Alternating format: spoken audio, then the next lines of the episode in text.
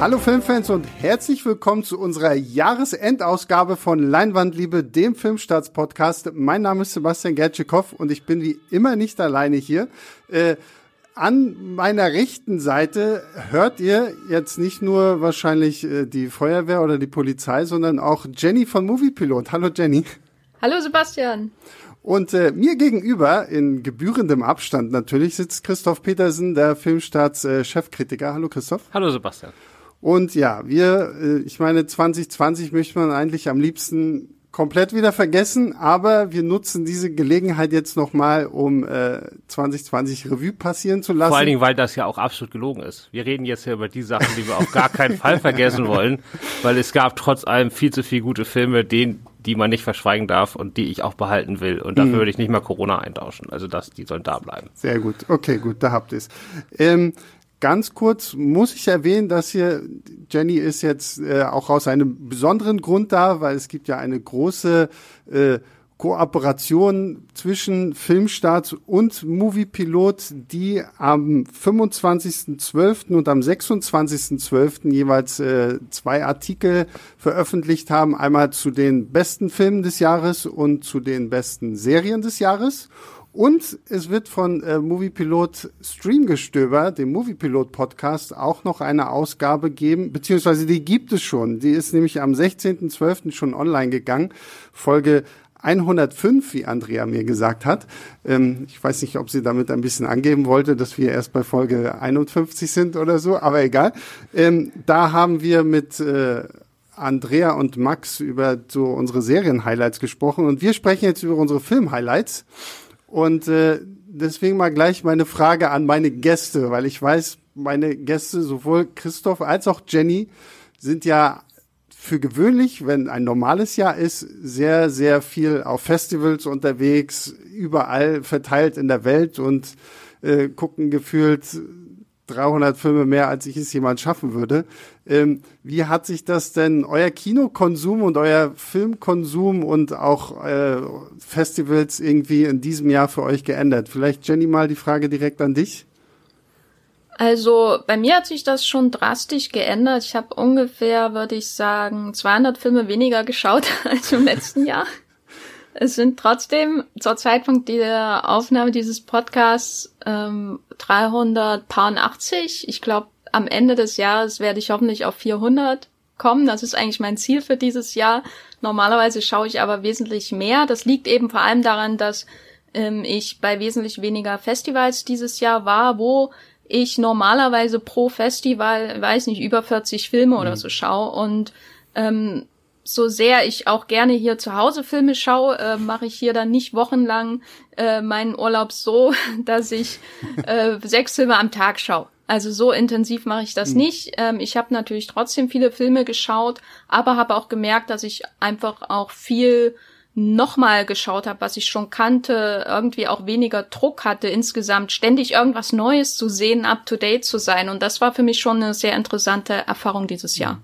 Christoph, wie sieht's bei dir aus? Ja, ich habe in diesem Jahr mehr Filme gesehen als jemals, seitdem ich voll Zeit beschäftigt bin. Also ich komme auf über 700. Letztes Jahr waren es ja über 600.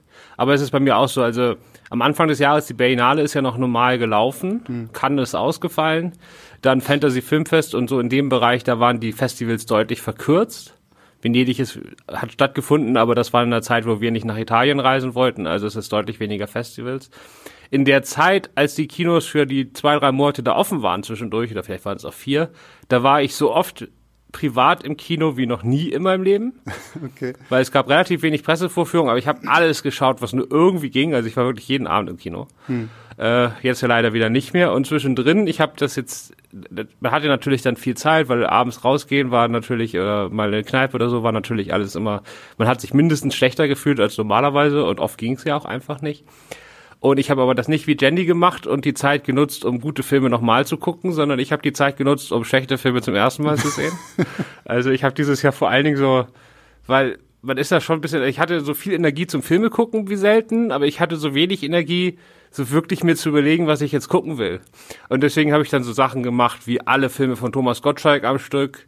Ich habe die englische Comedy-Reihe Carry On, die so ein bisschen so als so Also so ein bisschen fragwürdige, über 30 Jahre laufende Comedy-Reihe am Stück geguckt, irgendwie 31 Filme. Ich habe jetzt alle Filme von Edgar Wallace am Stück geguckt und solche Sachen. Da kommt man dann halt schnell auf große Mengen und man weiß abends sofort, das ist der nächste Film, den gucke ich, ich jetzt, wenn Feierabend ist. Ich muss mich da nicht lange rummachen. Ja, äh, und das sind, das sind jetzt, jetzt habt ihr beide die Gründe genannt, warum ich mich so ein bisschen von diesem Podcast gefürchtet habe, weil ich weiß nicht, ich glaube, ich war, wenn ich, wenn ich hochrechne, irgendwie 40 Mal dieses Jahr im Kino.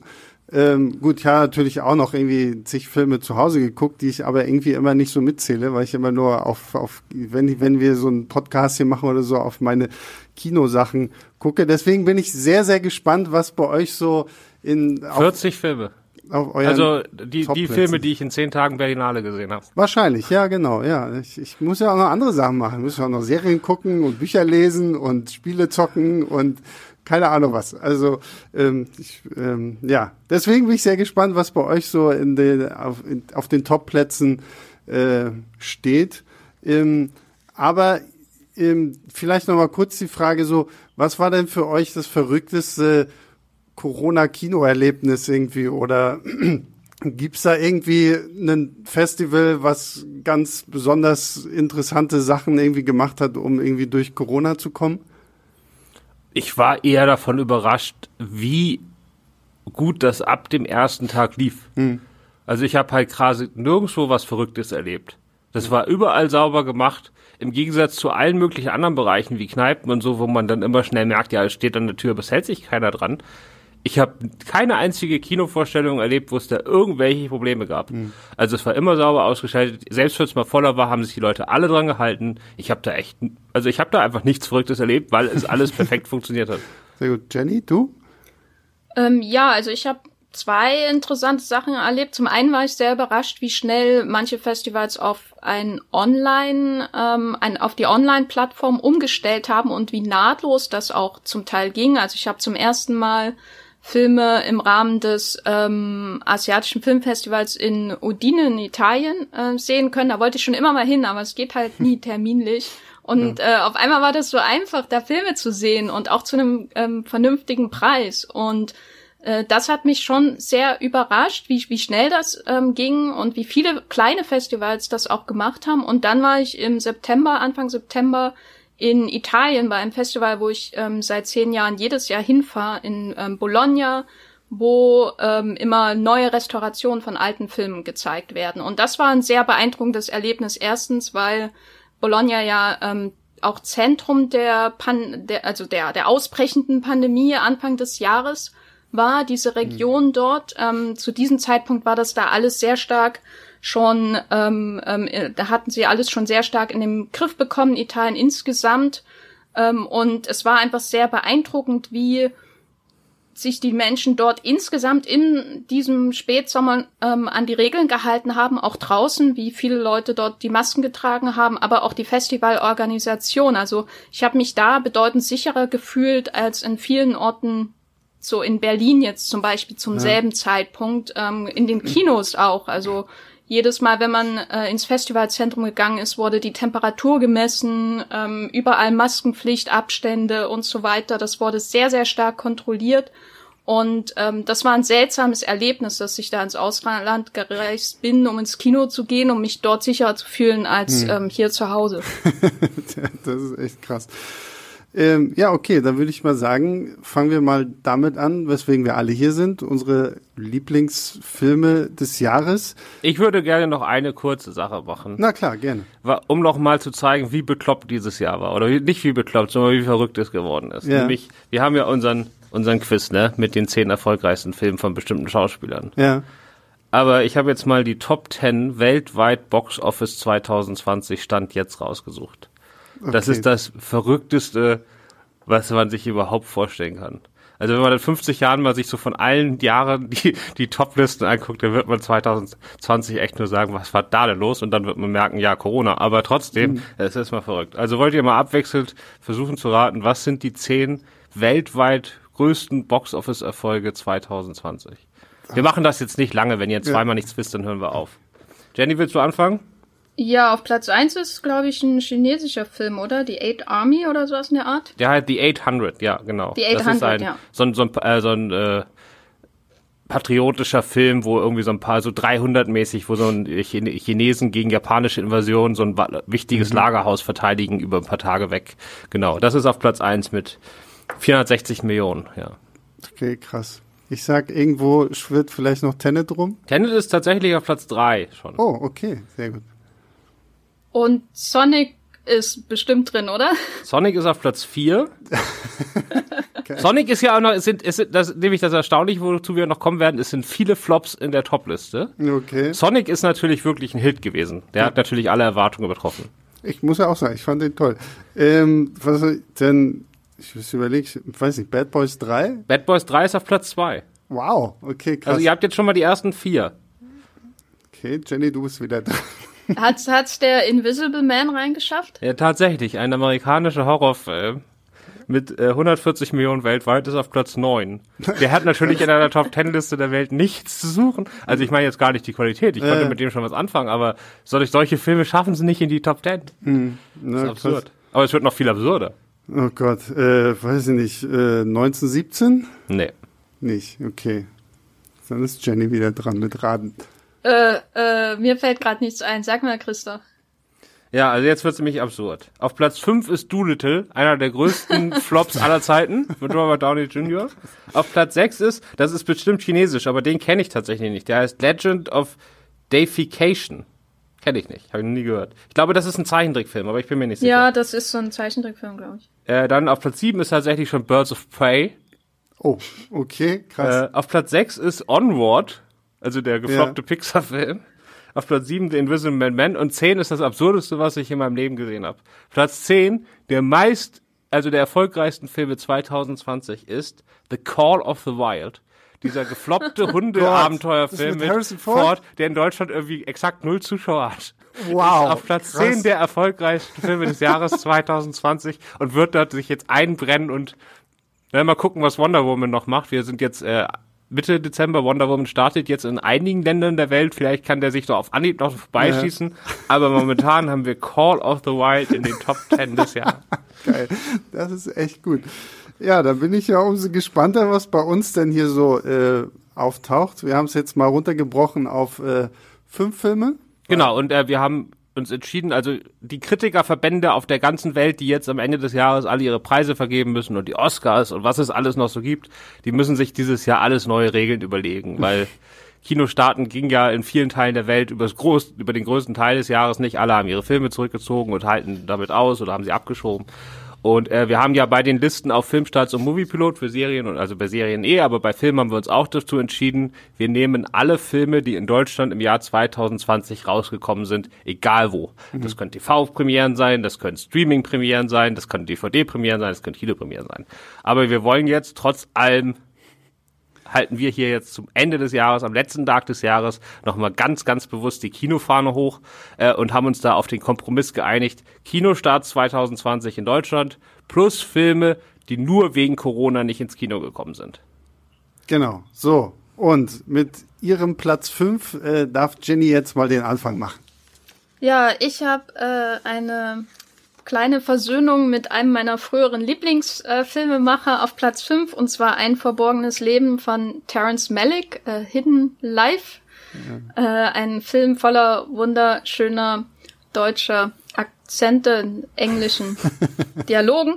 Äh, und zwar ist das ja die, die wahre Geschichte von einem ähm, Kriegsdienstverweigerer äh, während äh, des Zweiten Weltkriegs mit ähm, ja, deutscher Besetzung, unter anderem ähm, August Diel in der Hauptrolle Franz Rogowski. Und ich muss sagen, ich habe mich in den letzten Jahren sehr von Terence Malick ähm, ähm, ja, äh, entfremdet. Ich hatte weit weniger Liebe in seinen Filmen zu finden als hm. viele andere von meinen cinephilen äh, Freunden und Freundinnen. Äh, und das war so ein Film, da saß ich drin ähm, und hatte schon ab den ersten Minuten dieselben Gefühlswallungen, teils unerklärlich, wie damals, als ich zum ersten Mal Der schmale Grat gesehen habe.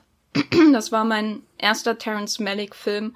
Ähm, und das war, ist jetzt nicht mein Lieblings-Terence Malick-Film, aber er hat schon so dieses ähm, über weite Strecken, er hält es nicht ganz durch, aber über weite Strecken hat er wirklich dieses Gefühl, dass er, äh, dass einem nur Malick-Filme geben, dass er einem irgendwie so schwuppsdiwupps in den Arm nimmt, über ein Feld rennt, äh, immer der Sonne zu, dem Horizont zu und äh, in die seltsamsten, höchsten ähm, Gefühle ähm, bringt, äh, die man vorher gar nicht erwartet hat, dass man sie überhaupt in sich hat. Äh, insofern war ich wirklich sehr positiv überrascht von dem Film. Ich glaube, der kam im Januar ins Kino.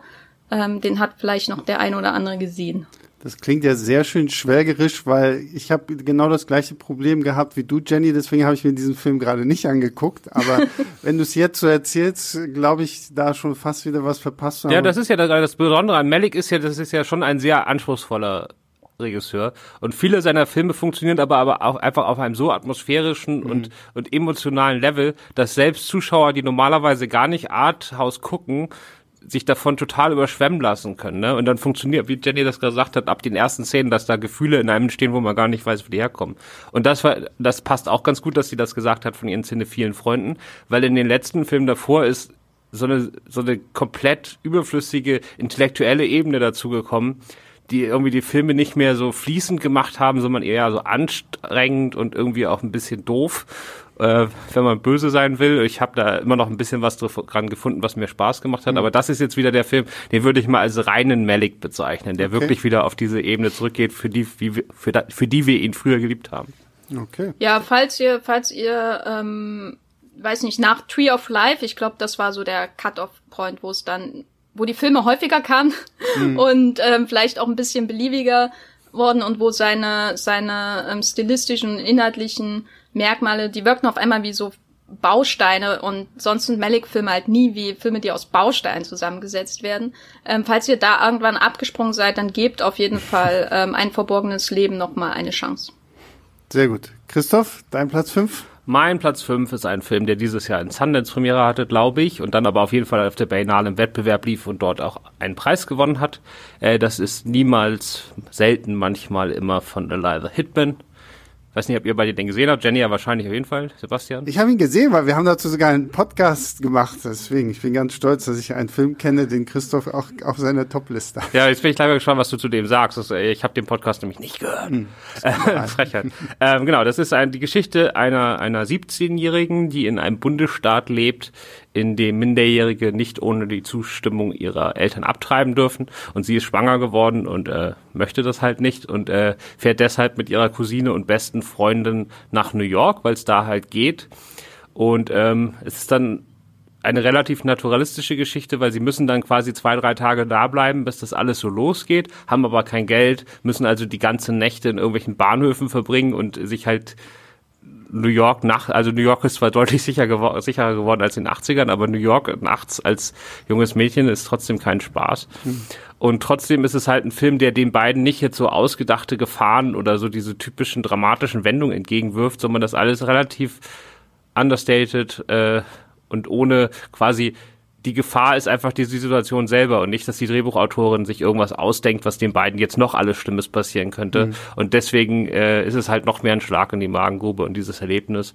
Und der, der ähm, Titel niemals selten, manchmal immer, der bezieht sich halt darauf, dass sie so ein Vorbereitungsgespräch mit einer Beraterin von Planned Parenthood führt und die stellt ihr halt verschiedene Fragen zu ihrem Sexualleben und zu eventuellem sexuellen Missbrauch. Und sie liest halt immer vor und sie muss halt immer antworten, ob das niemals selten, manchmal oder immer zutrifft. Und das ist halt die Szene dieses Jahr, das war wirklich die, die, die sagen, einmal ja. am meisten niedergeschlagen hat in diesem Jahr, das war unfassbar, diese Szene. Ja, vor allen Dingen, weil in dieser Szene eigentlich äh, kameratechnisch nicht viel passiert, weil die Kamera bleibt die ganze Zeit auf der Hauptdarstellerin und sie spielt es halt einfach so gut. Ja, Sidney äh, Flanagan, das ist äh, ziemlich unglaublich, was sie da, was sie da leistet. Ja, ich fand, ich fand ihn auch ziemlich stark. Also ähm, wie du schon sagst, es ist ja schon fast dokumentarisch irgendwo, ähm, aber ja, sehr, sehr starker Film zu einem sehr relevanten Thema einfach auch. Jenny? Ja, ich kann da nur zustimmen, weil das ist mein Platz 4.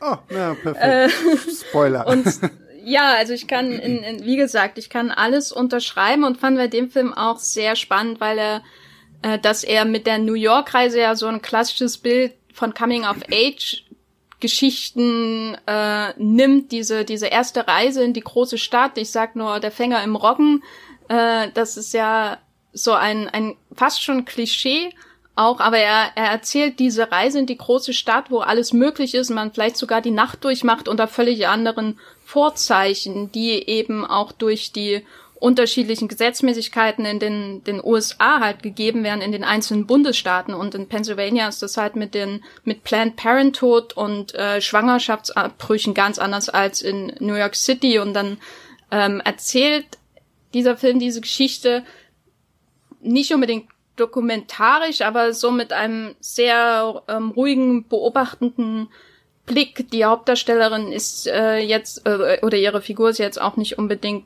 äh, ein Sprudel an äh, Dialogen. Wir beobachten sie, wir beobachten, wie ihre Umgebung auch an ihr irgendwie abprallt, wie sie reagiert, wie die Umgebung reagiert und das ist auch sehr viel einfach, ich weiß nicht, wo so eine Situation für den Zuschauer oder die Zuschauerin, wo wo wir einfach ähm, ihr hinterherstreifen und uns nicht so viel gegeben wird, um ihre komplette Hintergrundsituation oder so einzuordnen. Viel liegt mhm. auch bei uns und das ist, äh, glaube ich, auch gerade natürlich für einen Kinobesuch äh, ein sehr interessantes, sehr intensives und natürlich auch nicht einfaches Erlebnis, äh, sie da in New York zu begleiten. Mhm. Ja, krass, siehst du, dann hat Jenny schon gleich ihren Platz 4 äh, erwähnt. Ich erwähne noch kurz meinen Platz 5 und wie gesagt, ich glaube, ich werde hier ein bisschen die Fahne für den Mainstream hochhalten, aber ich bin gespannt, vielleicht kommt er auch noch. Äh, mein Platz 5 ist tatsächlich der Unsichtbare. Ähm, ich fand den, ich fand den super. Ich war auch vollkommen überrascht, muss ich ehrlich gesagt gestehen, von diesem Film, weil irgendwie die Mumie von Tom Cruise, die ja irgendwie dieses große Dark Universe starten sollte, war ja irgendwie schon ein ziemlicher Reinfall und dass sie dann trotzdem irgendwie jetzt weitermachen mit diesen klassischen Monsterfilm und jetzt halt mit der Unsichtbare mit äh, Elizabeth Moss ähm, in der Hauptrolle, die die meisten wahrscheinlich aus Handmaid's Tale oder Madman kennen. Und ähm, ja, ich glaube, es war auch so eine dieser, dieser Kinoerlebnisse, wo ich halt so gar nichts von dem Film erwartet habe und dann sehr positiv überrascht gewesen bin, dass ähm, ich über weite Strecken ähm, doch sehr unterhalten war von diesem Film, dass ich über weite Strecken wirklich auch gerade das, das Technische, wie der Unsichtbare als Bedrohung in diesem Film dargestellt wurde, äh, wirklich, wirklich gut fand, dass ich den jetzt tatsächlich in diesem sehr verrückten Kinojahr 2020 einfach mal auf meinen Platz 5 setze. Und Christoph grinst schon die ganze Zeit. Ich grinse vor allen Dingen deshalb, weil ich habe die Filmstartskritik geschrieben, glaube ich, ich zumindest. Ja, ja, genau. Und ich weiß nicht mehr, was ich gegeben habe. Du hast drei Sterne Okay, gegeben. gut, danke schön. Ich, ich habe hab extra nochmal nach. Ich wollte nichts falsch sagen. Ich wusste, dass ich irgendwo im Mittelfeld war. Also mhm. ich, bei mir war das, so, so wie ich mich erinnere, ich mochte den Anfang, die ersten Viertelstunde oder 20 Minuten fand ich richtig großartig. Mhm. Dann war der Film in meinen Augen viel zu lang und ich mochte das Ende nicht. Mhm. So, das ist das, was ich mich erinnere. okay. Aber die ersten 20 Minuten gehören natürlich horrortechnisch mit zum Besten, was ja. es, spannungstechnisch mit zum Besten, was es dieses Jahr gab. Jenny? Ja, ich kann ähm, Sebastian noch zustimmen, weil ähm, ja. der Unsichtbare ist mein Platz drei. Sehr gut. Also, ähm, ich, ich bin da absolut auf einer Wellenlinie äh, mit dir. Ähm, nein, also ich war jetzt nicht überrascht, weil ich ähm, Upgrade von Lee Vernal als dem Regisseur auch schon mochte, so als hm. reiner Genre-Spaß, der sich natürlich auch bei vielen anderen Filmen bedient, aber bei dem Unsichtbaren hatte ich dann auch das Gefühl, dass es wirklich was eigenes ist und nicht nur ein Zitat von vielen, vielen anderen Filmen. Und ja, ich war auch äh, einfach äh, super erfreut von der Herangehensweise, die hm. so sehr ähm, zurückgenommen low-key ist, abgesehen von dem Unsichtbarkeitsanzug, äh, der da zum Einsatz kommt, der halt schon eher Sci-Fi-Elemente benutzt. Also es ist eben sehr zurückhaltend im Vergleich zu diesen anderen Versuchen, diese klassischen Universal Horrorfilme aus den 30er Jahren wieder neu zu beleben. Ähm, stattdessen ist es wirklich eher ein niedriges ähm, Budget, sehr auf eine Darstellerin natürlich auch fokussiert, Elizabeth, Elizabeth, Elizabeth Moss, die wie keine andere Schauspielerin heute, glaube ich, einfach diesen psychischen Terror mit ihren ja. äh, rot unterlaufenden Augen und der zitternden Unterlippe darstellen kann. Also sie ist einfach fantastisch in dem Film und sie ist vielleicht noch effektiver als die, die Darstellung des Unsichtbaren, die mich auch sehr beeindruckt mhm. hat, weil die sehr die, die kommt auch ohne viel äh, Feuerwerk daher, sondern man mhm. sieht ja in dem Film oft auch einfach irgendeine Ecke ja, ja, genau, und fragt sich, ist ja. der jetzt da oder genau. ist er genau. nicht da? Und auf jeden Fall war es für mich deswegen auch eins der Kinoerlebnisse, an die ich mich das ganze Jahr noch positiv erinnern konnte, was jetzt hm. zum Beispiel bei einem Film wie Nightlife, den ich glaube ich äh, zeitnah gesehen habe, nicht der Fall ist. Das ist kein Film, wo ich denke, ach, ich vermisse das Kino, aber bei hm. der Unsichtbare, da, wenn immer wenn ich an den Film denke, vermisse ich wirklich auch den Kinogang, den ich damit verbinde. Sehr gut, ha, sehr schön, das freut mich jetzt. jetzt Meine Theorie ist jetzt, dass Jenny jetzt bei den nächsten zwei Filmen auch noch sagt, dass das ihr Platz zwei und Platz eins ist, weil sie einfach nur früher weg will. sie, sie ist ja trotzdem gefangen in diesem Podcast. Also okay, genau, das sagen wir jetzt. Jetzt hört es nämlich auf. Dann ist meine Theorie jetzt, jetzt wo Jenny weiß, dass das so nicht funktioniert, wird sie das nicht sagen, sondern sie wird jetzt Platz zwei und eins haben, den wir nicht haben. Vielleicht schreibt sie jetzt auch noch schnell ihre, ihr müsst jetzt mal ganz genau hinhören, ob ihr irgendwie den, den Bleistift kratzen.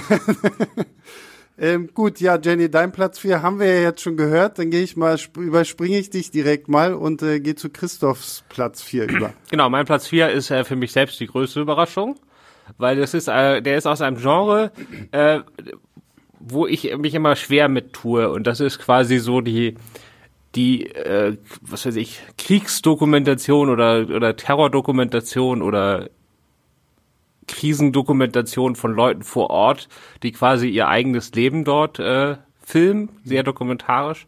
Und das sind immer Filme, die ich, die einen natürlich total äh, mitnehmen und äh, oft sehr intensiv sind, wo aber das filmische jetzt nicht, also die man eher sozusagen bewundert für den Mut, den die Leute aufbringen und so, aber die jetzt nicht so diese filmische Qualität haben, wo ich sage, so als Kino ist das jetzt das Geilste auf der Welt. Aber da hat mich jetzt dieses Jahr einer dieser Filme, äh, den ich eigentlich auch nur geguckt habe, weil das in der Phase war, wo ich halt alles geguckt habe, was nur irgendwie lief, äh, der mich da total gekriegt hat und den ich gerade auch filmisch fantastisch finde. Und das ist für Sama. Ich weiß nicht, ob ihr den kennt. Also Jenny bestimmt, oder? Der lief ja. Ja, ich fand ihn furchtbar. Ja, genau. Da, genau. Du findest den dann so, wie ich normalerweise diese Filme äh, finde. Genau. Aber hier, ich weiß auch nicht genau, was, wie, er hat mich einfach total umgehauen. Er ist also, aber bestimmt als äh, besser als Thomas Gottschalk-Filme, oder? Ja, ja, sonst wäre er nicht in meiner Top 5. Also für mich sowieso. aber es gibt, äh, es gibt, aber dazu haben wir hier übrigens schon einen Podcast gemacht, äh, dementsprechend zu der Thomas Gottschalks Retrospektive. da musste Sebastian schon durch. Ich weiß nicht mehr genau, wie die Folge hieß, aber nee, das war die erste, was guckst du eigentlich Folge mit genau, mir, ne? Ja, also genau. die findet ihr Eine im, der im, Bonusfolgen, ja. Genau, die sind aber jetzt auch hier im Feed, ne? Also was guckst du eigentlich, Christoph? Ähm, Genau, und es geht in dem Film um Wad al-Khatib. Das ist eine junge Journalistin, die in Aleppo lebt mit ihrem Mann, der dort äh, nach dem ganzen Bombardierung äh, eins der letzten oder vielleicht sogar das letzte geöffnete Krankenhaus betreibt. Aber das ist auch nur so provisorisch zusammengehalten. Ne? Also und die Ärzte sterben irgendwie genauso oft wie die Patienten, weil da dauernd Bombenanschläge kommen und Granaten und so weiter. Und sie dreht jetzt halt einen Film äh, so als Dokument für ihre Tochter, die in diesem Kriegsgebiet geboren wird und dann quasi deren erstes Lebensjahr. Und äh, es ist schon ein bisschen, das ist natürlich, es passieren problematische Sachen, weil sie flüchten so, oder nicht flüchten, sie fahren einfach zwischendurch in die Türkei äh, für, ich glaube, um irgendjemanden zu besuchen oder um Nachschub zu holen oder so, das weiß ich gar nicht mehr genau. Und sie entscheiden sich dann mit ihrer sechsmonatigen Tochter trotzdem zurückzugehen, obwohl da mhm. schon alles nur noch Tod und äh, Zerstörung ist, weil sie irgendwie Heimat und sie da helfen wollen und so. Das sind natürlich so Entscheidungen, wo man als Kinozuschauer dann äh, schon Bauchschmerzen bekommt. Aber insgesamt hat mich dieser Film einfach total gepackt. Und Jenny darf mir jetzt gerne sagen, was da an alles so furchtbar ist. Vor allen Dingen, weil das, wenn ich den Film sozusagen nicht gesehen hätte, sondern nur den Trailer und gewusst hätte, äh, worum es da geht, würde ich wahrscheinlich alles von dem, was Jenny jetzt gleich sagt, äh, dick und fett unterstreichen. Ja, ich bin auch sehr gespannt, Jenny, weil ähm, irgendwie von für Sama hört man so viel. Also ich habe auch die ganzen Artikel überall irgendwie gelesen, aber gecatcht hätte es mich jetzt irgendwie auch nicht. Deswegen bin ich gespannt auf Jennys Ausführung zu für Sama. Du willst ja nur eine Ausrede haben, weil du ihn nicht gucken willst. ja, genau.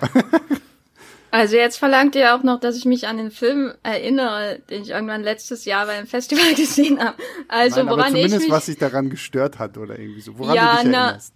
Na, ja, also für mich hat es halt filmisch überhaupt nichts hergegeben.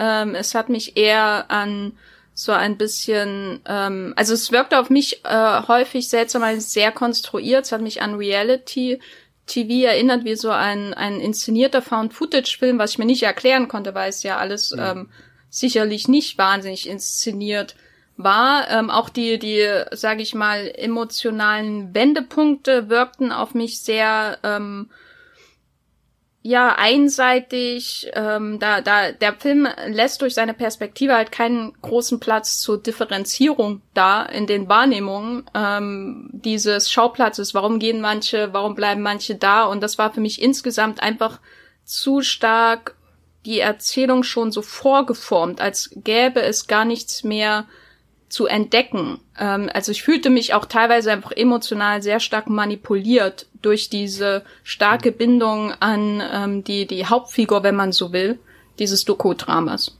Ja. Ja, ich kann dazu nichts sagen, weil ich habe den nicht gesehen, aber ähm, Gut, das müsst ihr da draußen und vielleicht äh, du, Christoph und du, Jenny, irgendwann nochmal ausdiskutieren. Ja, die, die, die Diskussion wäre natürlich jetzt ein bisschen spannender gewesen, wenn wir den Film alle letzte Woche gesehen hätten. Ja, klar. Aber das, das ist halt Fall. immer bei diesen Jahresendsachen, man kann so seine ungefähren Gefühle noch machen, aber wenn ich habe dir vor einem halben Jahr gesehen, Jenny vor eineinhalb, ja ja, das ist halt, da liegen halt, da liegen halt ungefähr 1000 Filme dazwischen. Genau, das, zumindest bei euch, ja. Nee, bei Jenny sind es 1000 und bei mir sind es, glaube ich, 500 oder so, aber das ist schon, ja.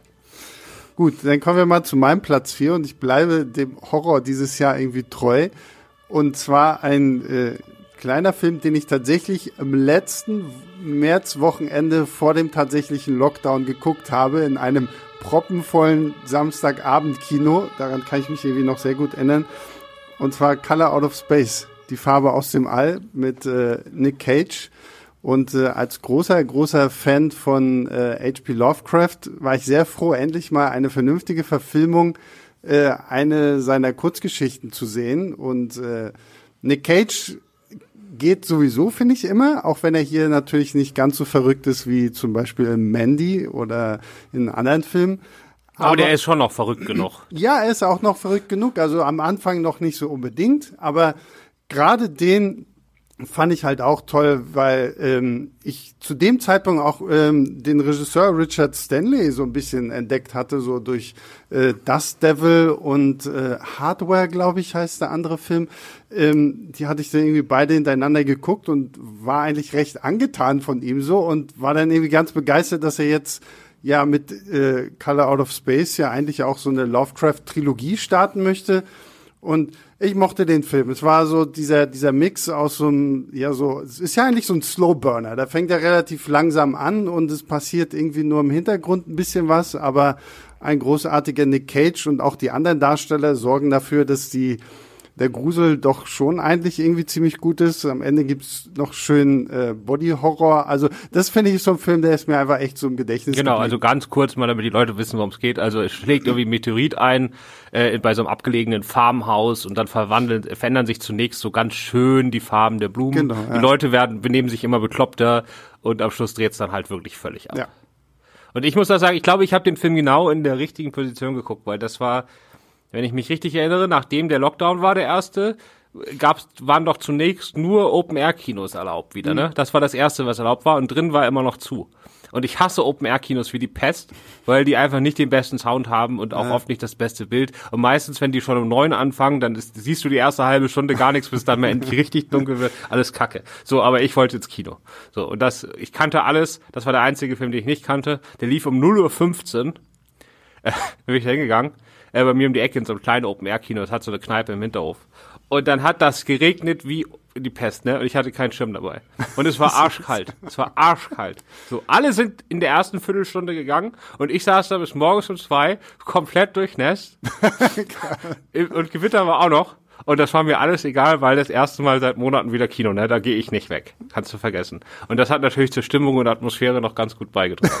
das ist eine geile Geschichte für den Film, ja. Jenny, hast du den gesehen? Ja, ich habe den letztes Jahr bei einem ganz, ganz tollen Genre-Filmfestival in Sitges in Spanien gesehen und das war auch äh, für mich äh, ein sehr schön warmer, äh, perfekter Hintergrund, um den Film zu sehen, weil da natürlich auch ganz viele Horrorfans äh, äh, vor Ort waren und Fans von Nicolas Cage natürlich auch, die dann ähm, immer gefeiert haben, wenn er überhaupt irgendwo zu sehen war. Also eigentlich immer, äh, muss man sagen.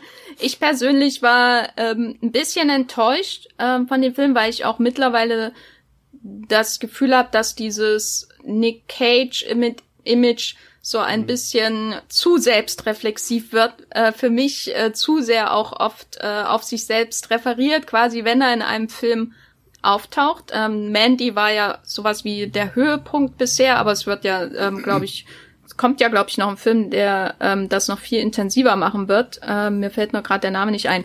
Anyway, äh, Color Out of Space. Ähm, ich habe mich sehr am Body Horror erfreut. Ich habe mich sehr an den überraschenden, überraschend sensiblen Untertönen in der Beziehung von Nicolas Cages Ehemann und seiner Filmehefrau Jolie Richardson erfreut, die ähm, die ich so gar nicht erwartet hatte. Ähm, ja, aber wie gesagt, ein bisschen war ich auch einfach enttäuscht, dass es wieder halt so ein Nicolas Cage-Film war und ähm, irgendwann nutzt es sich halt auch ab. Und für mich hat es sich so ein bisschen abgenutzt, ähm, insbesondere nach Mandy. Mhm. Das muss ich aber, Jolie Richardson muss man da auch mal loben, oder beziehungsweise hier wurde sie endlich mal richtig besetzt, weil Jolie Richardson kommt ja aus einer Shakespeare-Familie, ne, alle Eltern, Schauspieler und so weiter und dann dieses Theatrale. Und für mich hat die immer sowas, die ist immer ein bisschen zu leicht drüber über ihre Rollen. Aber an der an der Seite von Nicolas Cage kann man gar nicht zu leicht drüber sein. Funktioniert das natürlich viel besser, weil da ist sie ja schon fast understated, weil mhm. was willst du da machen? Ja. Da gab's doch auch große eine große Rolle für irgendwelche Alpakas. War das nicht der Film? Das nee, ist ja, der genau, Alpaka-Film, genau, das natürlich. ist die, die Alpaka-Farm, die er da macht. Und die genau, ja, habe ich auch sehr positiv in Erinnerung, die ja, Alpakas. Ja, genau. Okay, äh, Jenny, du bist jetzt schon wieder außen vor, weil dein Platz drei ist ja der Unsichtbare gewesen, über den haben wir jetzt auch schon gesprochen, deswegen springen wir wieder zu Christoph über. Jetzt wo ich, also ich habe natürlich meine Top 5 nicht im Kopf, sondern muss hier immer auf meinen Zettel gucken, weil ich bin so durch gerade. Homeoffice, da, da ist man total verwirrt ab einem gewissen Zeitpunkt. Äh, weil ich habe nämlich gerade gelogen, weil natürlich war für Sama schon verdammt überraschend für mich, weil ich halt das Genre nicht mag, aber auf Platz drei das ist noch viel überraschender. Oh, jetzt kommt's. Weil das ist ja einer der Regisseure, mit denen ich echt immer dachte, ich kann mit den null anfangen. Und da, vielleicht liegt das auch an Corona und dem Jahr, aber ich habe dieses Jahr viel, in vielen Bereichen meine Meinung zu allen möglichen Dingen geändert. Ich glaube, ich weiß, was kommt. Ja, ja, klar, es ist auch keine große Überraschung, weil es ist äh, Tenet. Ja.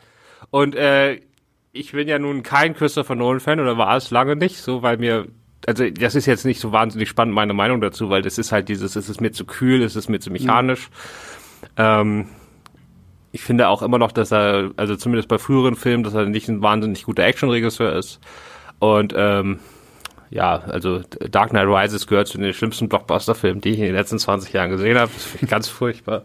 So, und äh, Jetzt habe ich aber so einige der Sachen nochmal, also sozusagen Interstellar war der erste Film, wo er mich mal so ein bisschen reingelassen hat, indem er so getan hat, als ob er jetzt doch mal Gefühle zeigt und dadurch äh, bin ich dann halt reingekommen und habe mir dann, nachdem ich erstmal drin war in seinem ha Gedankenhaus da, habe ich mir halt den Rest des Hauses auch angeguckt, wo man eh schon da war und dieses ganze mechanische und dieser Umgang und diese Ideen und dieses philosophische über Zeit und so angeguckt und mittlerweile respektiere ich ihn zumindest so sehr, dass ich sage, das ist jetzt nicht unbedingt meins, aber ich erkenne ihn mittlerweile als Autor an, wo ich mich äh, vorher sehr schwer mitgetan mhm. hätte.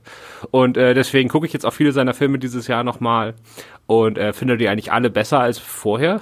Äh, manche deutlich besser, manche nicht so sehr. Also Danke zum Beispiel bleibt für mich so hm. Finde ich okay, aber das haut mich jetzt auch immer noch nicht um. Aber, aber das ist sehr interessant, weil ich wusste, ich kannte halt deine Meinung zu, äh, zu Nolan und als ich hörte, dass du die Kritik zu Tenet schreibst, war ich sehr, sehr gespannt darauf. Und ich, nichts hatte mich darauf vorbereitet, dass Christoph fünf von fünf Sternen für Tenet verleiht, wo ich dachte, okay, wow, das muss ja der wirklich ein grandioser Film sein. Ja, das ist ja, also wie gesagt, ich bin da auch immer noch dabei. Ähm, es ist, er ist natürlich jetzt, also das ist kein Interstellar, er ist jetzt wieder zu dem komplett kühlen zurückgedreht. Mhm. Also das wäre das ist sogar sein kühlster überhaupt. Äh, aber ich finde dann, wenn man das so macht, dann bitte konsequent. Und das macht er hier wirklich konsequent. Ich finde, dass äh, seine Art, Action zu inszenieren, die oft ein bisschen verwirrend ist, also auch in Szenen, wo sie eigentlich nicht verwirrend sein sollten, wie in The Dark Knight, wo die Action-Szenen halt nicht gut sind. Also die Autoverfolgung, sagt am Anfang, finde ich, ist katastrophal geschnitten. Äh, das passt hier zu, hm. ob das nur Zufall oder Absicht ist, weiß ich nicht, aber es geht ja gerade darum. Und dieses Ganze, mit dem die einen bewegen sich vorwärts durch die Zukunft und die anderen bewegen sich rückwärts durch die Zukunft, das hat bei mir einfach da ein Gefühl ausgelöst, das ich ganz faszinierend fand und das ich ganz toll fand. Und ich habe ihn dann nochmal geguckt, weil ich ihn auch unbedingt in 70 mm sehen wollte. Die Presse, also ich habe ihn relativ, Warner Brothers hat mir den relativ früh gezeigt und deswegen hatte ich den halt nicht in 70 mm mhm. gesehen. Dann habe ich ihn privat nochmal geguckt in 70 mm und äh, dann sind die Bilder natürlich noch besser aber ich habe mehr verstanden. Und äh, das war gar nicht so gut, weil äh, es ist jetzt nicht so, also das ist, ob das jetzt clever ist oder nicht mit dem, wie das aufgebaut mhm. ist und ob dies, ob der Plot clever zusammen ist oder ob da am Schluss ein Puzzleteil fehlt, das ist mir alles sowas von egal. Aber dieses Gefühl der Verwirrung und des Verlorenseins in diesen Bildern ist etwas, was diesem Film hilft. Mhm. Und deswegen halt ist es gar nicht so gut, wenn man alles durchschaut, dann, dann verliert der Film was. Ja, ich muss sagen, ich, die Tenet habe ich das erste Mal, den habe ich halt auch häufiger im Kino geguckt. Ich war ganz froh, dass ich den äh, ich war zu dem Zeitpunkt gerade bei meinen Eltern zu Hause und in Rostock gibt's halt selten OV-Vorstellungen, deswegen musste ich Tenet tatsächlich das erste Mal auf Deutsch gucken. Worüber ich aber tatsächlich ganz froh war, weil als ich ihn dann hier in Berlin nochmal irgendwie auf Englisch geguckt habe, war ich, glaube ich, ich glaube, ich habe beim ersten Mal besser äh, durchgeblickt, so einfach, weil ich es halt wirklich in meiner Muttersprache gehört habe. Und als ich es dann hier nochmal geguckt habe, war es einfach nur, ich mag den Film auch sehr. Also dieses, es ist, glaube ich, so mit der verkopfteste Christopher Nolan-Film überhaupt. Und ich gebe dir auch recht, Christoph, mit diesem, dass er wieder so ein bisschen zurückgegangen ist zu diesem kühleren und keine Ahnung was. Und wenn ihr hier sehr ausführlich äh, was hören wollt über Tenet, dann wir haben wir haben sogar zwei Podcasts zu Tenet, äh, einen der noch sehr spoilerfrei ist und einen, wo äh, Julius, Markus und ich versucht haben, mal wirklich alle Fragen zu beantworten, die dieser Film aufwirft, was uns natürlich nicht gelungen ist, aber es war trotzdem sehr unterhaltsam. Ähm, ja, aber ich habe nämlich bei meiner ersten Vorführung habe ich den auf, also wird ja oft vorgeworfen, dass die Leute zu sehr nuscheln, dass man Teile des mhm. Dialoges nicht versteht. Das ist natürlich ein total modernes Problem. Äh, ich habe letzte Woche einen deutschen Film gesehen aus den 70ern, äh, ein großer grau-blauer Vogel heißt der oder so, wo es Teil des Stilmittels ist, dass man ungefähr jedes zehnte Wort versteht, weil einfach die okay. der Heavy Metals oder der Soundtrack und die die Sprache ist einfach auf dem gleichen Pegel das ist ganz Absicht. Es okay. ist einfach manchmal Absicht, dass man nicht jedes Wort versteht. Ja. Und ich habe den Film auf Englisch geguckt mit deutschen Untertiteln. Und das ist überhaupt nicht gut, hm. weil es dazugehört, dass man teilweise einen Satz nicht versteht. Das ist einfach so. Also das geht ja, ja den Amerikanern oder den Muttersprachlern genauso, die beschweren hm. sich ja am lautesten. Aber ich finde, dass das einfach zu dieser Verwirrung und diesem bisschen Verlorensein dazugehört. Und wenn ich sozusagen jetzt dadurch, dass ich deutsche Untertitel habe, mehr verstehe als jemand, der neben mir sitzt und perfekt Englisch oder muttersprachlich Englisch spricht, dann ist das einfach nicht so, weißt du, das, das nimmt dem Film was in diesem Fall. Aber ich glaube, da können wir jetzt auch nochmal so einen für Sama-Moment mit Jenny haben, oder hast du auch umgedacht bei Christopher Nolan? Nee, also, keine Angst, Tenet ist nicht in meiner Top 5 des Jahres, Top 10, Top 30, Top 50. Ähm, nein, also ich habe eigentlich ein ähnliches äh, Verhältnis zu Nolan wie Christoph. Ich habe ihn auch langsam wieder tolerieren können mit Interstellar, äh, mochte Dunkirk dann auch ähm, vergleichsweise sehr, also mindestens drei Sterne von fünf. Äh, und also für mich ist das schon sehr viel bei einem Nolan-Film und war dann bei Tenet maximal enttäuscht, dass es wieder zurückgeht in, in ausgetretene Pfade äh, aus seiner Filmografie, um es mal so zu sagen. Ich muss sagen, ich hatte keine großen Probleme, irgendwie was zu verstehen. Äh, bei manchen seiner Dialoge schalte ich sowieso immer ab, weil die in der Regel furchtbar sind. Ähm, und hatte aber trotzdem beim ersten Mal schauen, weil ich habe ihn auch zweimal im Kino geschaut, jetzt nicht unbedingt äh, mega Probleme irgendwie die Story zu verstehen. Vielleicht war das auch mein Problem selbst. Also ich habe eher das Gegenteil gemacht. Ich habe gleich versucht, irgendwie die Story aufzusaugen am Anfang und ähm, nachzuvollziehen und vorauszudenken, weil ja so viel ähm, Trara im Vorfeld um äh, die ähm, Komplexität des Ganzen gemacht mhm. wurde und dadurch blieb mir dann irgendwie nichts mehr. Schon beim ersten Mal schauen, ähm, weil eben auch die Action-Inszenierung ähm, Nolans äh, nicht unbedingt ähm, seine Stärke ist und hier sich äh, hier, obwohl er hier auch längere Choreografien von Kämpfen drin hat, die ein bisschen komplexer sind als irgendwie Batman und Bane, die sich auf eine Treppe prügeln oder so, äh, hatte ich oft das Gefühl, dass ich da durch muss. Also gerade bei dem Kampf, der dann am, äh, der im ähm, dann zweimal gezeigt wird, wo man am Ende dann sieht, ah, gegen wen hat er denn jetzt mhm. eigentlich wirklich gekämpft und so. Das war für mich halt sehr, leider sehr früh voraussehbar und normalerweise sehe ich nicht so viel voraus bei Filmen, äh, gegen wen er da kämpft. Äh, und irgendwie, wenn ich das dann nochmal alles schauen muss, dann denke ich auch irgendwann, oh, wann ist es denn jetzt vorbei? Weil es ist eben alles wie eine perfekte Choreografie wirkt und nicht wie ein dynamischer Kampf, der sich in alle Richtungen entwickeln kann. Hm. Und das ist eben bei vielen dieser Action-Szenen in dem Film so. Ähm, ich muss aber sagen, dass ich zumindest ähm, das ähm, Flugzeug-Set-Piece beim ersten Mal, das erste Mal, wo man sieht, ähm, sehr, sehr mochte. Das, das kann ich zugeben. Ich mochte das Flugzeug in Tenet. Sehr gut, Mensch, na, da haben wir doch auch eine positive Stimme von, von Jenny, was das Flugzeug angeht. Das ist doch auch nicht schlecht. Ähm, ja, wie gesagt, also ich kann jetzt schon mal vorgreifen, Tenet ist mein Platz zwei. Also ich, ich weiß, ich habe den, glaube ich, auch dreimal im Kino geguckt, solange es halt irgendwie noch ging. Ähm, aber ich gehöre ja auch zu denen, ich mag Nolan irgendwie schon seit Anfang an. Also ich, nicht nur erst irgendwie seit Interstellar oder so, aber ich mag seine Filme eigentlich grundsätzlich gerne schauen. Ähm, ja, dann komme ich mal zu meinem Platz drei und das ist äh, ein Film, den ich irgendwie gefühlt fast alleine im Kino geguckt habe, weil er hier in Berlin auch nur in so einer Sonder-Event-Vorstellung gezeigt wurde und zwar äh, Shadow von, ich weiß, ich spreche ihn garantiert falsch aus, Sang Yimou, das war schon der, fast richtig. Ja, okay, na, siehst du, fast richtig. Der Regisseur, der Hero gemacht hat und House of Flying Daggers.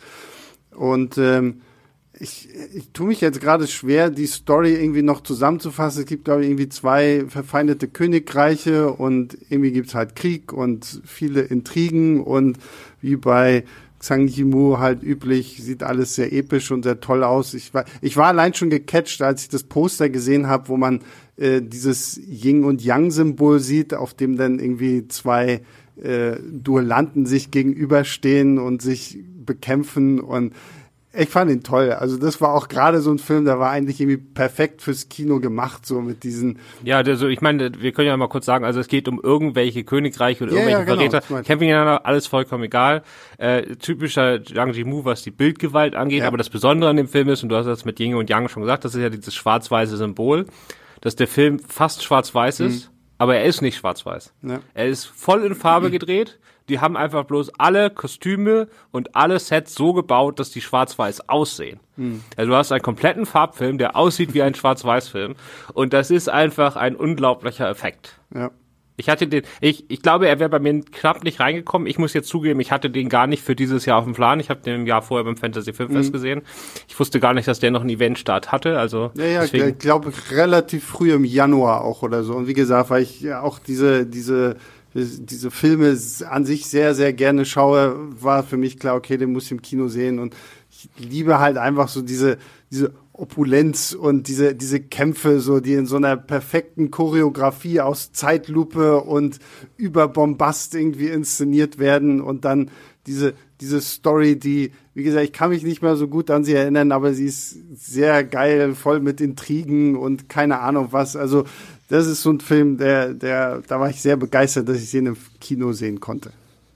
Jenny? Da war ich auch wirklich ähm, positiv überrascht, weil ich hatte na, also Hero mochte ich noch sehr von Zhang Yimou. Mhm. Ähm, bei House of Flying Daggers war ich dann nicht mehr ganz so dabei und dann habe ich dann irgendwie auch das Interesse an seinen riesen Epen verloren. Ähm, the Curse of the Golden Flower gab's dann, glaube ich, noch. Mhm. Und hatte eigentlich gar keine großen Erwartungen, weil ich, weil er für mich jetzt nicht unbedingt gerade der der interessanteste chinesische Blockbuster-Regisseur ist, aber ähm, ich war dann doch sehr überrascht, wie diese Designentscheidungen alles, was man von ihm eigentlich schon kennt, nochmal auf einmal interessant macht hm. wieder. Ähm, und äh, gibt's da auch eine tolle Szene, wo ich glaube, eine Horde von Kämpfern auf ihren Schilden durch die Straße surfen. War das hm. nicht so? Ja, das ist so ein bisschen wie bei, wie bei, hier, wie heißt das? Link, Zelda, wie bei Zelda. Ja, ja. ich fand's auch toll, dass sie auch mit Regenschirmen kämpfen und keine Ahnung was. Also, also das fand ich schon sehr beeindruckend. Okay, jetzt sind wir bei Platz zwei angekommen. Meinen kennen wir jetzt schon, das ist Tenet. Äh, aber jetzt hat Jenny mal wieder eine Überraschung für uns, weil Jenny darf mal wieder ihren, ihren Platz sagen, ohne dass sie ihn vorher gespoilert hat. Ja, äh, wie gesagt, nicht Tenet. Äh, mein Platz zwei geht an einen deutschen Film von einem Regisseur, dem, mit dem ich am Anfang Probleme hatte, der mir in den letzten ähm, Jahren aber immer mehr ans Herz gewachsen ist. Und zwar geht's um Undine von Christian Petzold, der dieses Jahr auch bei der Berlinale lief. Es ist nicht mehr ein Platz eins des Jahres, ein, ein Platz, den ähm, Transit, äh, sein letzter Film, glaube ich, erreicht hat. Auf jeden Fall war, hat mir Transit insgesamt besser gefallen, aber Undine geht ähm, trotz des Fakts, dass die gleichen Hauptdarsteller wie bei Transit hier mitspielen, nämlich Paula Bär und Franz Rogowski, in eine ganz andere Richtung, weil es diesmal um eine Adaption, wenn man so will, eines Märchens in der Gegenwart äh, geht. Es geht natürlich um diesen Undine-Mythos, diese, dieses Wasserwesen, dieser Elementargeist, der ähm, äh, an, an Land kommt, äh, eine Liebesbeziehung zu einem Menschen eingeht und dann äh, ja mehr oder weniger durch die eigene Natur in zum Rachegeschöpf äh, gezwungen wird. Äh, und diesmal geht's aber eigentlich um eine Historikerin in Berlin, der Gegenwart, die eine sehr geile Wohnung hat, muss ich sagen, mit einem wunderbaren Ausblick auf Berlin. Äh, und diese Historikerin wird von Paula Bär gespielt. Ähm, und wie man eben herausfindet nach und nach in diesem Film, ist sie mit dem Namen Undine natürlich auch noch mehr als nur ein äh, normaler Mensch. Im Verlauf des Films lernt sie einen Industrietaucher kennen, auch einen Beruf, der viel zu selten in Filmen auftaucht, in dem es nicht Riesenhaie gibt oder so. Äh, der wird von Franz Rogowski gespielt und damit ist natürlich das Wasserelement auch äh, vorhanden. Und irgendwie kommt natürlich dann auch dieser Undine-Mythos zum Tragen. Es ist ein sehr ungewöhnliches Gemisch, sage ich mal, weil man eben ähm, anfängt, äh, diesen Film schaut, einen langen Monolog über das Humboldt-Forum in Berlin hat und die Geschichte der, der Stadtplanung in Berlin und dann schwenkt das so über in erstens ultra romantische Kennenlernszenen vor zerbrochenen Aquarien und zweitens dann natürlich auch ähm, extrem märchenhaft, fast schon übersinnliche Momente. Und das war jetzt was, ähm, was ich von insbesondere Christian Petzold, der bekannt ist durch Filme wie Jella oder eben Transit oder Phoenix oder Barbara, so nicht erwartet hatte. Also er hat ähm, auch in früheren Filmen schon geisterhafte, märchenhafte Elemente drin. Natürlich auch in sowas wie Jella mit Nina Hoss. Ähm, da spielt das Wasser ja auch eine sehr wichtige Rolle. Er hat auch in anderen Filmen ähm, schon so starke romantische Elemente drin, etwa in Barbara oder natürlich auch in, in Transit. Ähm, aber soweit wie er dann hier geht mit den, sag ich mal, fantastischen Elementen in Undine, soweit ist er, glaube ich, noch gar nicht gegangen. Und das war für mich schon ein ähm, sehr spannendes Erlebnis, das ich auch Monate später noch nicht ganz abgeschlossen habe, noch nicht ganz erklären kann, warum diese sehr, sehr disparate Mischung an Themen äh, und diese Lehrstunden über die Berliner Geschichte trotzdem zu so einem mitreißenden Film gehören. Und ich muss auch sagen, gar eine ganz fantastische Zugszene äh, äh, gibt's in diesem Film äh, und davon gibt's ja leider viel zu wenige und vor allem muss man eben auch sagen, weil wenn Christian Petzold eine große romantische Zugszene dreht, dann ist das eben nicht ein Damm, eine dampfende Lok wie in Pearl Harbor, sondern ein Regionalbahn oder ein Regionalexpress, schön rot, wie wir es alle kennen und das hat mir diesmal sehr gefallen. Ja, ich glaube auch, also das ist schon überraschend gewesen, dass er normalerweise hat Petzold in seinen Filmen, wenn er sowas macht, ja immer so intellektuelle Brüche drin. Also gerade bei Transit, der ja quasi heute, also der spielt im Zweiten Weltkrieg, aber benutzt alle Sets und auch Polizeiuniformen und sowas alles wie heute. Mhm. Und das wird nie aufgelöst im Film, sondern das soll halt provo Gedanken provozieren. Und in diesem wirft er wieder so alle möglichen Sachen zusammen, die äh, so Widersprüche sind, aber du spürst das in dem Film in keiner Sekunde. Und das, das hat einfach einen Fluss, den hat Petzold in seinem Leben noch nicht hinbekommen. Das äh, hat bei mir am Anfang auch, aber bei vielen Kritikern auch dazu geführt, dass der Film als relativ leicht, also wie so eine Fingerübung wahrgenommen wurde und als so ein, sagen wir mal, einen Petzold der zweiten oder dritten Reihe, weil er halt nicht so diesen intellektuellen Überbau hat oder diese intellektuelle Schwere seiner anderen Filme. Aber ähm, ja, ich glaube, ich mag das so auch lieber. Hm. Ich habe ihn nicht gesehen, wollte ihn aber unbedingt gucken, aber dann kam, wie gesagt, irgendwie Corona und Zeugs, deswegen habe ich ihn bislang noch nicht gesehen, aber werde ihn jetzt auf jeden Fall mal nachholen.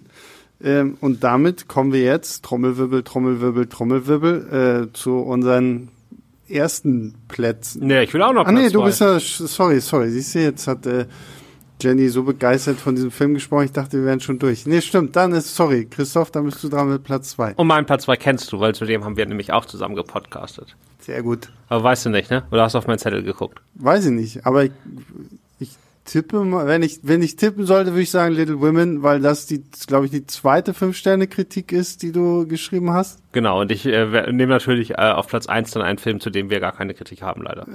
Sehr gut. ähm, ja, es ist äh, Little Women von Greta Gerwig, ihr Nachfolgefilm von Ladybug, die x-te Verfilmung dieses Stoffes um eine, eine Familie äh, mit vier Schwestern im Bürgerkrieg, ne? Mhm. Ja, und äh, im amerikanischen und äh, der Vater ist im Krieg und die vier Schwestern müssen mit ihrer Mutter sich zusammen ein bisschen durchschlagen, aber sind alle super nett und super freundlich und helfen allen. Und ähm, die werden gespielt von äh, Emma Watson, Saoirse Ronan, Eliza Scanlon und Florence Pugh. Und ähm, die Mutter ist Laura Dern und das ist einfach ein Film, ich sag mal, wie eine warme Decke, ne? Also man kommt da einfach. Ich habe den letztes Jahr im Winter geguckt, also ich habe den relativ früh gesehen in der Pressevorführung, noch ich glaube Ende November, Anfang Dezember des Vorjahres. Mhm. Und dann kam ich raus und es war matschig und es war dunkel und es war arschkalt und es war alles kacke. Aber es war mir vollkommen egal, weil ich hatte gerade Little Women gesehen und es war einfach. Ah, ich kenne auch diese Verfilmung, Betty und ihre Schwester, das ist die berühmte, ne? Mhm. So aus der Generation davor mit Winona Ryder aus den 90ern und ich kenne den nicht. War vielleicht ganz gut. Und ähm, ja, also fantastisch. Und dann habe ich gedacht, es gibt eigentlich keinen besseren Zeitpunkt, diesen Film zu sehen, als in diesem Moment, wenn das Wetter so kacke ist. Mittlerweile muss ich natürlich sagen, sechs Monate später hätte ich den Film vielleicht auch ganz gut gebrauchen können. Also wer den Film noch nicht gesehen hat, das ist jetzt wirklich äh, für einen Corona-Blu-ray-Abend ist das, glaube ich, kann man sich, kann man wenig besser machen, um sich ja wieder ein bisschen glücklich zu fühlen. Ähm, ja, also das war, ich fand den ganz toll. Der war ja dann auch ein Riesenhit im Kino und so. Mhm. Das war. Jenny, wie stehst du zu Little Women? Also ich war schon etwas enttäuscht, äh, weil ich oh. auch ihren vorherigen Film, äh, also von Greta Gerwig, ähm, sehr mochte. Lady Bird? Ja. Mhm. Äh, genau, den mochte ich sehr. Ähm, muss aber sagen, dass ich bei Little Women oder generell bei den Little Women Verfilmungen ähm, das Problem habe, dass ich bei allen, die ich gesehen habe, bisher einzelne einzelne Elemente gern rauspicken würde, um mir daraus den perfekten Little Women Film zu basteln. Äh, manche Filme haben es insgesamt besser gemeistert, so ähm, die Essenz des Buches in etwas Eigenes zu verwandeln, weil das darum geht's ja irgendwie auch was Eigenes, was ähm, Originelles daraus zu machen, obwohl es eine Adaption ist. Bei äh, dieser Verfilmung muss ich sagen, dass sie, glaube ich, ihre eigenen Stärken zum Teil einfach durch die Erzählweise verbaut habe ich das mhm. Gefühl. Also das Casting ist zum Teil äh, wirklich toll, ein ganz grandioser, überraschender Auftritt mittendrin von dem Hauptdarsteller aus Better Call Saul in der Little Women Verwirrung. Also Bob Odenkirk, da hätte ich auch nie dran gedacht, dass ich den mal in ja so, ein, so einem Film sehen werde.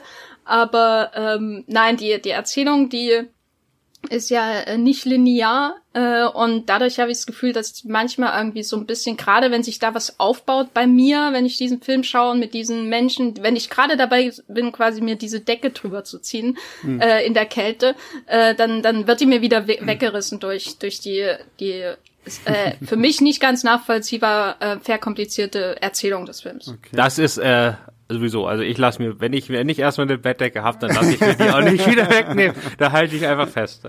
Ne, ich, ich muss, das ist meine erste Little Women Verfilmung gewesen. Ich kannte auch das, das Buch gar nicht. Also ich wusste gar nicht so wirklich so, was mich von der Story erwartet.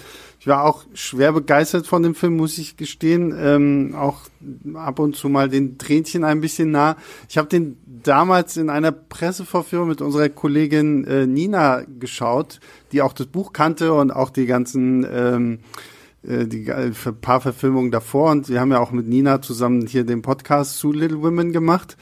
Ähm, und sie war auch begeistert, weswegen ich schon mal dachte, okay, also wenn Nina begeistert ist, heißt es, okay, es trifft auch schon mal irgendwo vielleicht die, Buchverfilmung und sowas alles. Und äh, nee, ich fand auch den, den Cast toll. Ich fand einfach so die, so, so die ganze Leichtigkeit auch der Bildsprache fand ich schön. Das ist, wie, Christoph sagt, das ist so wirklich der perfekte Film für dieses, auch dieses Kackwetter, was wir jetzt gerade irgendwie haben draußen. Es ist kalt, nass und düster. Äh, schön einmummeln, irgendwie eine heiße Tasse Tee und Little Women gucken. Also den fand ich wirklich, fand ich wirklich sehr, sehr stark und äh, deswegen kann ich auch sagen, das ist mein Platz eins. Also den ähm, fand ich sehr toll. Und äh, ja, damit leite ich über zu euren. Dann hast du Essen. unwissentlich den Trommelwirbel doch an der richtigen Stelle gesetzt. Ja, ja, genau, keine Ahnung. Also dann jetzt, äh, wie gesagt, Trommelwirbel, Platz eins. also meiner ist Little Women. Ähm, Jenny, was ist deine Platz, deine Nummer eins? Äh, mein Platz eins ist Dark Waters, vergiftete Wahrheit äh, von Todd Haynes, der mit äh, viel Verspätung endlich im Herbst in Deutschland auch ins Kino gekommen ist. Ich hatte zwischendurch schon gebankt, äh, dass er wieder auf äh, VOD-Pfade irgendwie mhm. verschoben wird, so wie sein letzter Film Wonderstruck. Ähm, und zwar geht es hier, weil ich glaube, viele haben den wahrscheinlich nicht gesehen, äh, um eine wahre Geschichte. Es ist so ähnlich wie, oder es hat mich zumindest sehr stark erinnert an die Insider von Michael Mann. Äh, es geht um eine, die wahre Geschichte von einem großen Konzern, dem DuPont-Konzern, kennt man aus äh, Foxcatcher. äh, spielt einer, der eher eine tragische, schlimme Hauptrolle. Ähm, es geht um diesen Konzern, der eben durch ähm, seine Chemieabfälle das Umland äh, von verschiedenen Fabriken äh, vergiftet hat. Und äh, Mark Ruffalo spielt einen Anwalt, der normalerweise eher Konzerne dieser Art vertritt, aber eben, weil er aus der Gegend äh, kommt, kontaktiert wird, um sich mal mit so einem ähm, Farmer zu treffen, dessen ganzes Vieh im Grunde gestorben ist aufgrund dieses äh, vergifteten Wassers. Der, also man merkt wirklich im Verlauf des Films, wie einfach alles, die ganze Umgebung sich anfühlt, als wäre sie vergiftet. Hier geht es aber natürlich konkret äh, um das Dark Water. Es geht um ähm, das vergiftete Wasser, von denen äh, die Tiere trinken ähm, und sterben oder eben ähm, krank werden, der die die ähm, den Nachkommen natürlich auch und so weiter und so fort. Und dieser Anwalt geht dann eben dahin und entscheidet sich da einfach mal den David gegen Goliath-Kampf anzutreten und ähm, diese Menschen dort zu vertreten gegen diesen riesigen, unglaublich einflussreichen Konzern. Und das ist ja bei The Insider von Michael Mann äh, ähnlich. Da geht es ja um einen Whistleblower, der gegen die Tabakindustrie antritt. Und mhm. es ist nicht unbedingt mein Lieblingsgenre, muss ich sagen. Ähm, die Insider ist aber trotzdem einer meiner ähm, Lieblingsfilme von Michael Mann ähm, durch seine nächtliche, düstere Atmosphäre. Und bei Dark Waters ist es auch so, dass die Story im Prinzip sehr konventionell ist. Weißt ja, eine wahre Geschichte. Es geht immer wieder um die ähm, Etappen, es geht um Rückschläge im Kampf gegen diesen Konzern. Und ähm, zwischendurch hebt man dann mal die Faust und ist froh, wenn wieder irgendwas gewonnen wurde für den kleinen Mann und die kleine Frau da draußen, die darunter leiden. Aber was wirklich für mich das herausragende Element ist von dem Film, ist ähm, die ähm, Atmosphäre, dieses Gefühl, dass ähm, diese Menschen, also insbesondere die, die Anwälte auch, ähm, die, dass sie in bestimmten Welten gefangen sind, äh, dass sie, also gerade diese Anwaltskanzleien, die wirken eben fast schon so, als wären das so von Bernstein eingefangene starre Welten, in der sich dieser kleine Mark Ruffalo seinen eigenen Raum sucht, wo er diese ganzen Akten hat und äh, gegen alles ähm, geht, was ihm eigentlich seine Profession vorschreibt, weil der geht's ja um Profit, der hm. geht's äh, nicht unbedingt an allererster Stelle um Moral.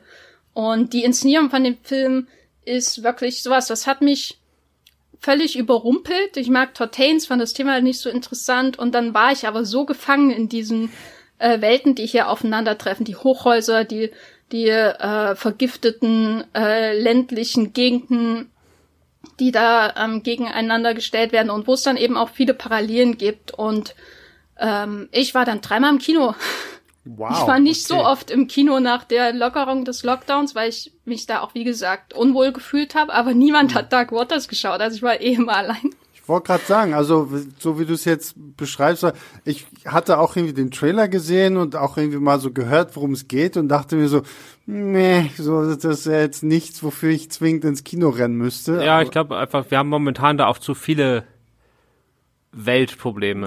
okay, also das okay. ist so ein bisschen, der deutsche Verleih ist ja da auch voll drauf gegangen, auf diese Schiene, auf die mhm. Umweltschiene. Also so wie Jenny das erzählt hat, ist das im Film alles richtig, aber das Problem ist natürlich in Wahrheit viel größer, mhm. weil es geht ja um diese Abfallprodukte bei der Teflon-Produktion und mittlerweile hat jeder Mensch auf diesem Planeten diesen Stoff im Körper und zwar teilweise in vielen Regionen auch in sehr, sehr gefährlichen äh, Mengen, also die wirklich nicht nur krebserregend sind, sondern die killen nicht mehr oder weniger direkt. Mhm. Und wenn die damals einfach so weitergemacht haben hätten, äh, oder machen sie zum Teil immer noch, äh, hätten die mal ganz nebenbei einfach die komplette Menschheit vergiftet, weil da, da krepieren ja irgendwann auch alle Leute in der Region oder fast alle. Mhm. Oder sind zumindest sehr, sehr schwer krank. Ähm, ich hatte, hatte dabei so ein ähnliches äh, Erlebnis wie Jenny, weil für mich war das so, ähm, Thema, ja, habe ich schon oft gesehen. Dann die, die ersten Stimmen aus Amerika waren eher so mittelmäßig bis leicht positiv, aber das war jetzt auch nicht so, dass das jetzt also es war so ein bisschen als großer Oscar-Film geplant und so, das wurde es dann einfach nicht. Und dann habe ich den jetzt auf dem Filmfest Hamburg so als, ja, wenn ich eh da bin, dann gucke ich den halt pflichtbewusst weg. Und da muss ich halt auch sagen, der hat mich richtig gepackt. Ich fand den auch super. Äh, es war dann auch so die ganze Zeit, Anne Hathaway spielt ja seine Frau und die nach zwei Dritteln des Films fragt man sich, warum bitteschön hat man Anne Hathaway für die hätte man irgendeine Statistin nehmen können. Und dann hat sie im letzten Drittel noch mal ein paar richtig hammerhart geile Szenen. Also das ist einfach, das ist schon ein verdammt guter Film und der ist zu Unrecht ein bisschen untergegangen auf jeden Fall. Da habt ihr es. Dann halten wir jetzt die Fahne hoch für Dark Waters, auf dass sich das ein paar Leute nochmal anschauen, weil es ist Jennys Nummer eins. Ich kann, glaube ich, das äh, unterbieten wie unterbieten? Ich glaube, äh, dass mein Film weniger Leute geguckt haben als Dark Waters. Also ich bin gespannt. Ich, ich, ich frage mich gerade nur, ob Jenny deinen Film gesehen hat, weil Jenny hat ja viele Filme geguckt und ich bin sehr gespannt, ob Ich weiß nicht, ob sie ihn damals mit mir zusammengeguckt hat, vielleicht. Na dann, komm, hau raus. Christophs Nummer eins. Mein Platz eins ist Tomaso und der Tanz der Geister. Ja, der ist gut. das ist ja mal lieb, dass zumindest einer meiner Filme bei Jenny nicht auf sofortige Ablehnung ähm, von Abel Ferrara mit Willem Dafoe in der Hauptrolle. Und das ist so ein bisschen, also Abel Ferrara, so Bad Lieutenant und so, einer so dieser, äh, dieser ständig betrunkenen Bad Boys der 80er und 90er Jahre, der erstmal schön mit, mit Pornofilm und äh, irgendwie so Splatter-Sachen eingestiegen ist und dann zu so einem sagen wir mal, die dunkle Seite des intellektuellen 80er und 90er Jahre Kinos äh, vertreten hat. Ähm, und der ist jetzt mittlerweile, lebt er halt in Italien, in Rom, also der Regisseur, ne, Abel Ferrara, äh, und ist jetzt mittlerweile trockener Alkoholiker. Und Tommaso ist jetzt quasi sein Film, wo er so ein bisschen Absolution macht. Also jetzt erzählt, wie er jetzt ähm, Willem Dafoe ist ganz klar das Stand-in. Also Willem Dafoe spielt quasi Abel Ferrara, auch wenn der dem Film anders heißt, halt Tommaso. Äh, die seine also Abel, äh, Willem Dafoes Frau im Film ist die wahre Frau von Abel Ferrara, die er da besetzt hat und so. Also er spielt einfach quasi okay. sein Stand-in. Und normalerweise ist natürlich, äh, so sehr ich Leute, die äh, schaffen, die Alkoholsucht zu äh, besiegen, auch bewundere, wenn die dann davon erzählen, wie sie trocken sind und dass jetzt die Welt ja ganz anders ist und so, Alter, lass mich damit in Ruhe, das ist doch scheiße langweilig. So, aber in diesem Fall ist es einfach fantastisch. Also dieses diese Klarheit, mit der er auf seine eigenen Verfehlungen zurückblickt und aber nicht irgendwie platt oder so, sondern einfach es ist einfach ein wahnsinnig weiser Film, der mich total berührt hat. Und am Schluss dann geht er dann doch noch dahin, wo Abel Ferrara herkommt und Willem Dafoe auch so ein bisschen, nämlich da gibt's noch knallharten Katholizismus. Willem Dafoe, da gibt's dann so surreale Szenen, wo Willem Dafoe auf einmal am, am Kreuz hängt am Bahnhof und ich weiß nicht warum. und das ist mir auch egal. Aber Willem Dafoe hat Jesus für Martin Scorsese gespielt und Abel Ferrara ist auch so einer, der nie damit, der, der nie so wirklich damit klarkam, dass er als Katholik erzogen wurde. Und so, so muss das aufhören. Also ich fand den Film einfach nur großartig. Ist natürlich jetzt wirklich so ein bisschen so ein Film für Cinephile, würde ich schon mhm. sagen. Gerade der später Abel Ferrara ist jetzt keiner mehr, der die Massen in die Kinos lockt. Aber das ist äh, auch ein, äh, also es ist überhaupt kein anstrengender Film. Ähm, es ist, äh, der fließt sehr schön vor sich hin. Es gibt eine wunderbare, also die beste Szene des Films ist eine, wo Abel Ferrara, äh, nicht Abel, jetzt sage ich schon Abel Ferrara, William Dafoe am Fenster steht nachts, weil äh, sein Kind schläft gerade und draußen gibt's so einen, so einen Obdachlosen, der da die Straße vagabundierend lang zieht und irgendwie Flaschen gegen die Wände schmeißt und laut schreit und er sagt halt, er soll die Klammer halten und irgendwie klappt das nicht und dann geht er halt runter. Und es gibt dann aber nicht diese, diese, äh, dass er den anschreit oder böse wird, sondern die verbrüdern sich dann da unten mehr oder weniger und quatschen da und das ist einfach ganz, ganz wunderbar. Also ich fand den toll. Jenny vielleicht noch mehr als, ja? Oder willst du es dabei belassen? Äh, nee, also ich mochte den auch sehr, gerade weil es ja eigentlich ähm, so eine Nabelschau ist äh, von, von einem Regisseur und es wirkt aber ähm, wie, wie eine Nabelschau im besten Sinne, weil er halt auch ähm, äh, erschreckend ehrlich mit sich selbst umgeht, in, im Umgang mit der Figur halt von Abel, äh, von äh, William Defoe. Ähm, ich muss aber sagen, für mich war äh, oder ich mochte ihn, aber ich äh, ich wurde dieses Jahr von einem anderen Abel Ferrara Film mehr verfolgt und zwar Siberia. Da kann ich aber nicht sagen, ist er jetzt in meiner Top 5 oder so, weil äh, da den muss ich glaube ich noch dreimal gucken, bevor ich ihn wirklich einordnen kann. Aber der hat es so, der geht natürlich noch in viel viel ähm, surrealere äh, Richtungen mit Bildern, die sich dann eben einbrennen. Und äh, der Tomaso ist natürlich viel kleiner und ähm, aber auch natürlich zärtlicher und ähm, sicher der ja ähm, eingängigere Abel Ferrara Film, wenn man noch keinen Abel Ferrara Film gesehen hat von den beiden. Sehr gut. So, damit sind wir, haben wir alle Plätze durch, oder? Wollen wir noch ein paar, sind wir happy oder wollen wir noch so ein paar äh, doch Streaming-Sachen sagen, was es da vielleicht reingeschafft hätten? Ich weiß nicht, ich hab, vielleicht habt ihr noch irgendwelche Sondertipps. Oder äh, was wir, was es knapp verfehlt hat. Oder wollen wir einfach mal knallhart unsere Top 5 stehen lassen und der Rest, der hat's halt nicht geschafft. Dann hat er es auch nicht verdient, dass wir die Namen. Ja, das, das Ding ist Darf ja. ich noch einen, darf ich noch einen Tipp geben? Na los. Weil ich nicht rein. weiß, ob der ins Kino kommen sollte oder nicht. Ja, bitte, tu es. Und zwar möchte ich an dieser Stelle äh, die rumänische Dokumentation Kollektiv äh, äh, absolut empfehlen. Die habe ich gesehen in der ARD Mediathek äh, und das ist äh, die, auf die Rumänen ist immer Verlass im Kino, äh, muss ich sagen. Es lief auch dieses Jahr ein äh, schöner rumänischer Film noir Anfangsjahres im Kinos. Ähm, La Gomera, The Whistlers. Äh, aber das ist einfach eine Dokumentation über die Folgen eines Brandes in einem Club, äh, der die quasi indirekt ähm, massive Korruption im rumänischen Gesundheitswesen auflegen, weil es nämlich einen furchtbaren Brand gab in diesem Club, wo ganz viele junge Leute beim Konzert waren. Ähm, aber im Nachhinein im Krankenhaus sind noch Wochen äh, später mehr Menschen gestorben als bei dem eigentlichen Brand, nämlich aufgrund von äh, Bakterien, äh, die, die da vorhanden waren. Äh, und der Film verfolgt in der ersten Hälfte einen Journalisten, der diesen Fall aufrollt äh, und natürlich auch den Verantwortlichen immer wieder harte Fragen stellt. In der zweiten Hälfte dann äh, verlegt er den Fokus auf einen neu eingesetzten Gesundheitsminister. Und das ist ähm, so ein nüchterner, harter, dokumentarischer Film, äh, der so ein bisschen von der Erzählung an die Unbestechlichen, All the President's Men, erinnert. Ähm, natürlich aber absolut äh, eine Dokumentation ist. Und das äh, ist wirklich ein, erstens ein, von Anfang an natürlich ein Schlag in die Magengrube, weil das Thema ähm, und zum Teil auch die Bilder sehr, sehr schwer zu verarbeiten sind, aber durch seinen nüchternen Ton auch so, hat er so eine un, ungeheure Klarheit, die ich in vielen Dokumentationen heutzutage vermisse, die ähm, sich mit, äh, die solche Dinge in Anführungszeichen aufdecken oder so, wo es dann immer so Talking Heads gibt und einen Erzähler und so weiter und so fort. Das wird hier alles entschlackt, das wird die harte Arbeit von Journalisten und Politikern beobachtet und das tut manchmal eben auch weh, weil man sich in so einer Situation wiederfindet, wo man das Gefühl hat, ähm, wird sich da jede, jemals irgendwas ändern? Ähm, und das ist wirklich ein fantastischer Film. Da ist Collective oder Kollektiv.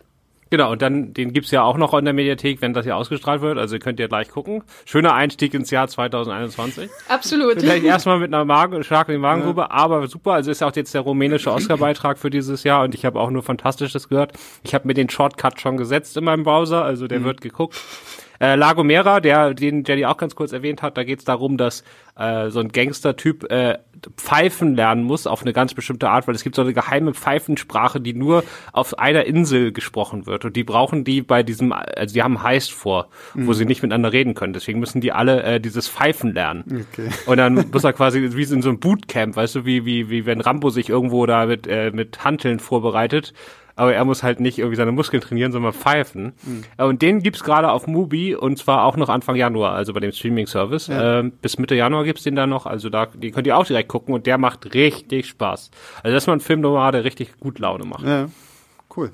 Ja, dann ähm, vielleicht nochmal den Hinweis, dass es sehr, sehr ausführliche Listen zu den besten Filmen des Jahres und zu den besten Serien des Jahres sowohl auf Filmstart als auch auf Moviepilot gibt. Ähm, die Links äh, packe ich dann einfach mal hier unten in die Shownotes. Und äh, ihr dürft auch nicht den äh, Moviepilot äh, Podcast Streamgestöber äh, verpassen. Der ist schon online, wenn ihr das hier hört.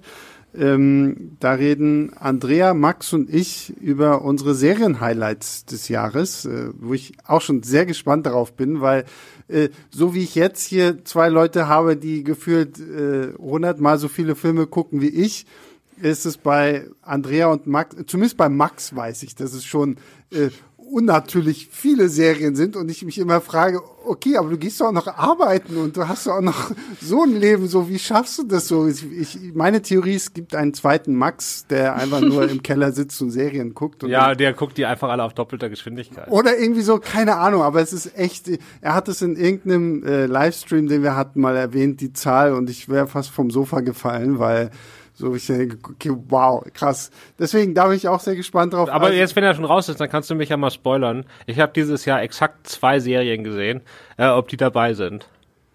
Also Queen's Gambit habt ihr bestimmt zumindest erwähnt, oder? Ja, na ja, klar, ja, ja, das. Und die zweite Serie ist Schitt's Creek.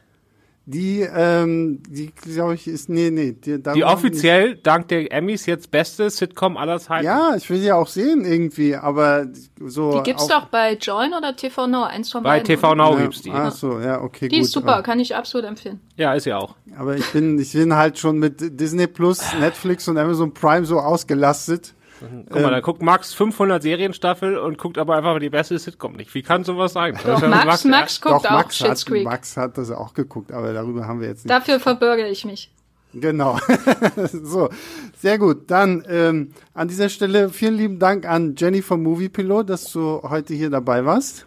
Immer wieder gerne, hat wieder sehr viel Spaß gemacht.